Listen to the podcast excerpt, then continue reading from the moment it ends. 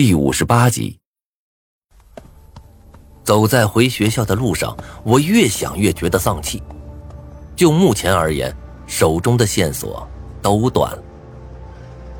郑新瑞现在说是去出差了，不管他有没有出差，反正现在学校里找不到他。关小敏那边之前答应我说帮我找资料，当时应得很痛快，结果一直到现在也没个准信儿。本来这次黄丽死前见到了凶手，我还以为他死前会留下一点凶手的线索。结果来了之后，啥都没找到不说，还被女鬼给套住了。这些事情不想也罢，一想起来，我的头几乎都要炸了。这些天胸中的郁闷之气和惊恐的疲惫，就像是一块大石头一般，狠狠地压在了我的心脏上。让我有一种喘不上气来的感觉。我停下了脚步，对张瑶瑶说道：“你先回学校吧，我不回去了。”不回学校了？张瑶瑶扫了我一眼，见我没有答话的意思。行吧，那我自己回去了。你一个人在路上注意安全啊。啊，你也是。我有气无力的应了一句，便朝另一边走去。七月份的夏天，空气仿佛凝固住一般，呼进去都觉得肺里热乎乎的。我走到路旁的超市，买了一盒中华，打开后坐在路旁的石凳上，一口一口的抽着。昏黄的路灯下，我看着街上来来往往、欢声笑语的人们。忽然感觉自己好像生活在另一个世界里。这个世界中没有希望，有的只是一波接着一波的恐惧和死亡。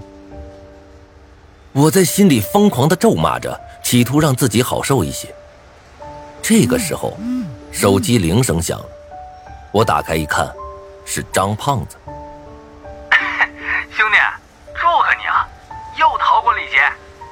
张胖子笑嘻嘻的朝我打着招呼。听到他熟悉的声音，我的脸上不自觉的露出了一丝笑容。怎么了？找我有事儿？当然了，你还记不记得当时在秋水村的时候，我不是说如果咱们俩能活下去，我就请你喝酒赔罪吗？走，哥哥呀，现在就请你去嗨一把。行吧，你说个地址，我打车过去。挂掉电话之后，我拦了一辆出租车，去了张胖子所说的位置。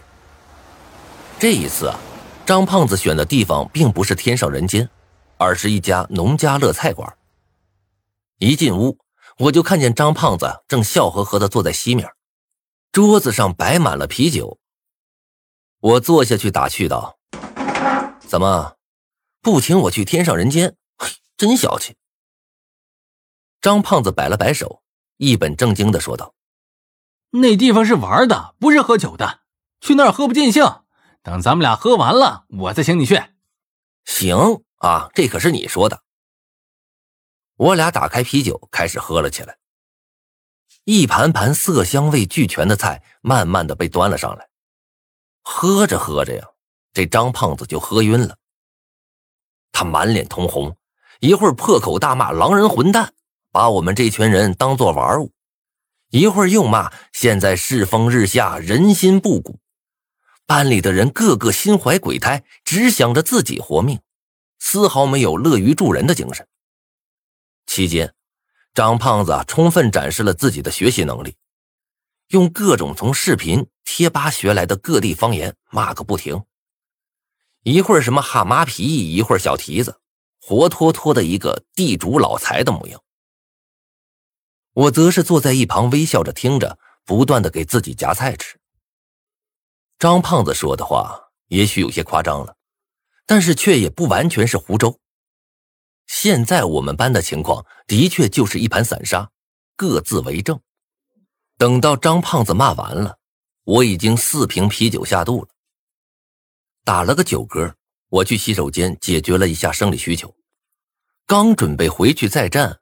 却在洗手间的门口镜子前站住了。我拿出手机看了一眼，现在正好是午夜十一点五十八分，距离十二点还有两分钟。在我们那儿的传言中，有一个很有趣的说法，那就是如果半夜十二点你照镜子的话，那就会从镜子里看到鬼。但是我之所以停下，却是因为另一个传言，一个我曾经亲自遇见过的午夜传言。深吸了一口气，我拿出了手机，翻到了之前的通话记录。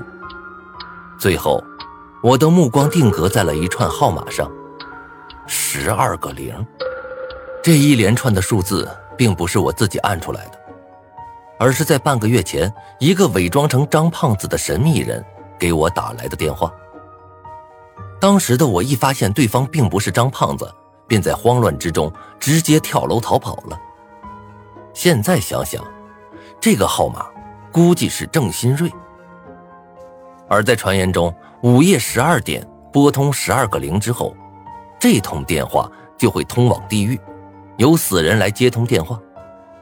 我握着手机的手微微颤抖起来。现在，要不要打一通试试？如果是平时清醒状态下，我绝不会做出这么作死的行为。但是由于我刚喝了不少酒，脑子里一片晕乎乎的，往日里那些只敢想想的念头，现在却觉得没那么害怕了。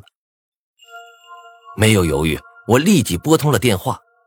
此刻正是午夜十二点整。就在手机进入通话界面的时候，一阵冷风突然从我脖子后面吹过，带来了一阵凉意。我打了个寒战，脑子有些清醒了，暗骂了自己一句。我有些懊恼的想挂断电话，而就在这个时候，手机里却突然传来了一个冰冷的女声：“对不起，您拨打的电话已停机。Sorry, the subscriber you dialed is out of service。”我站在镜子前，颇有些哭笑不得。挂断电话后，我咕哝了一句。靠！传言果然都是骗人的，我也真是傻呀，怎么刚才还会害怕呢？怀着这样的心情，我走出了洗手间。而我没发现的是，就在我离开的那一刹那，镜子里突然出现了一个诡异的人影，对着离开的我，露出了笑容。酒足饭饱之后。张胖子拉住我的手，死命的把我拉到了出租车上，然后对司机说出了“天上人间”这四个字。我则是已经陷入一种混沌的状态，只是傻笑着，什么话也不说。早上醒来的时候，我有些痛苦的捂住自己的头，宿醉之后的头痛让我有些难受，喉咙里火辣辣的，像是撒哈拉沙漠一样干。我刚要起床倒杯水喝，却忽然发现边上的被子动了一动，吓得我一个转身，结果这才发现，在我的枕头旁边还有一个人。只见一袭乌黑如绸的秀发潇洒的披在枕头上，被子里鼓起，显然里面还睡着一个人。我吓了一跳，脑中像是被打翻了浆糊瓶一样，乱得厉害。昨天晚上发生的事儿一点一点的浮现在了脑海。昨晚醉的实在是太厉害了，我只记得在张胖子的盛情邀约下，我还是半推半就的选了一个漂亮的小姐姐，剩下的就是一片空白。难道我已经告别处男之身了？我摸了摸自己的脸蛋有些欲哭无泪的感觉。我伸出手去推了推，只觉得手上像摸到了一块软玉一般，温热柔嫩，滑的就像刚用牛奶洗完澡一样。蚊子落在上面，估计都能跌死。那人转了个身子，像只小猫一样慵懒的打了个哈欠，转过身冲我揉了揉眼睛。我看到那人的脸，瞬间吃了，美女啊！二十四 K 纯的美女，这样的美女之前我也见过，但都是别人的女朋友。没想到啊，今天竟然跑到我床上来了。一想到我昨晚上搂着这么一个极品睡了一晚上，我却浑然不知，我就有种热泪盈眶，想一巴掌把自己抽死的冲动。暴殄天物啊！